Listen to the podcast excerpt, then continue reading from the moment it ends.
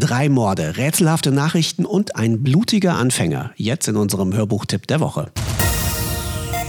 Berlin, aber vor deutlich mehr als 100 Jahren. Dort spielt die Geschichte unseres Hörbuchtipps heute. Allerdings in einem Berlin, das nicht so shiny und glamourös ist wie in Babylon Berlin, der TV-Serie. Im Krimi Eisenblut, da soll ein Detektiv drei Morde aufklären und das im Auftrag der Regierung. Berlin 1888. Gabriel, genannt Gabi, schwarzes Schaf einer ostpreußischen Adelsfamilie und Mitinhaber einer schlecht laufenden Detektei, hält sich mit der Beschattung von Ehebrechern mehr schlecht als recht über Wasser.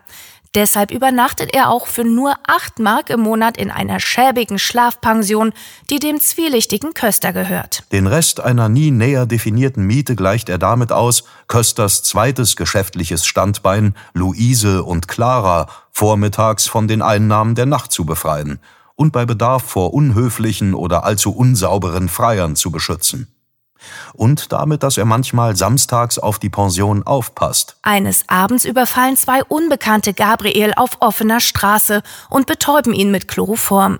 Als er wieder zu sich kommt, macht ihm ein maskierter Mann ein unglaubliches Angebot. Sind Sie imstande und bereit, einen Regierungsauftrag zu übernehmen? Einen Auftrag, der erstens streng geheim ist, deshalb dieses Theater, und es zu bleiben hat und der zweitens mutmaßlich so aufwendig sein wird, dass sie andere aktuelle Fälle beenden oder aufschieben werden müssen? Konkret geht es um drei mysteriöse Todesfälle von Regierungsbeamten, die alle mit einem Buch der Gebrüder Grimm in der Hand aufgefunden wurden und die alle an einem geheimen Rüstungsprojekt mitgearbeitet haben. Das geheime Projekt, um das es sich handelt, ist die Konstruktion eines Unterwasserschiffes, eine revolutionär neue Waffe. Und was ist meine Rolle in diesem Unterwasserspiel? festzustellen, ob wir es mit bloßen Zufällen oder mit Korruption und Spionage zu tun haben. Gabriel, total überrumpelt und noch vom Chloroform benebelt, nimmt den Job an. Doch als kurze Zeit später seine Detektei in Flammen aufgeht und er amtlich für tot erklärt wird, realisiert er, auf welch gefährliches Spiel er sich eingelassen hat. Dieser Mordanschlag galt ihm persönlich. Das war nicht bloß Brandstiftung mit einem zufälligen Toten, da ist er sich sicher.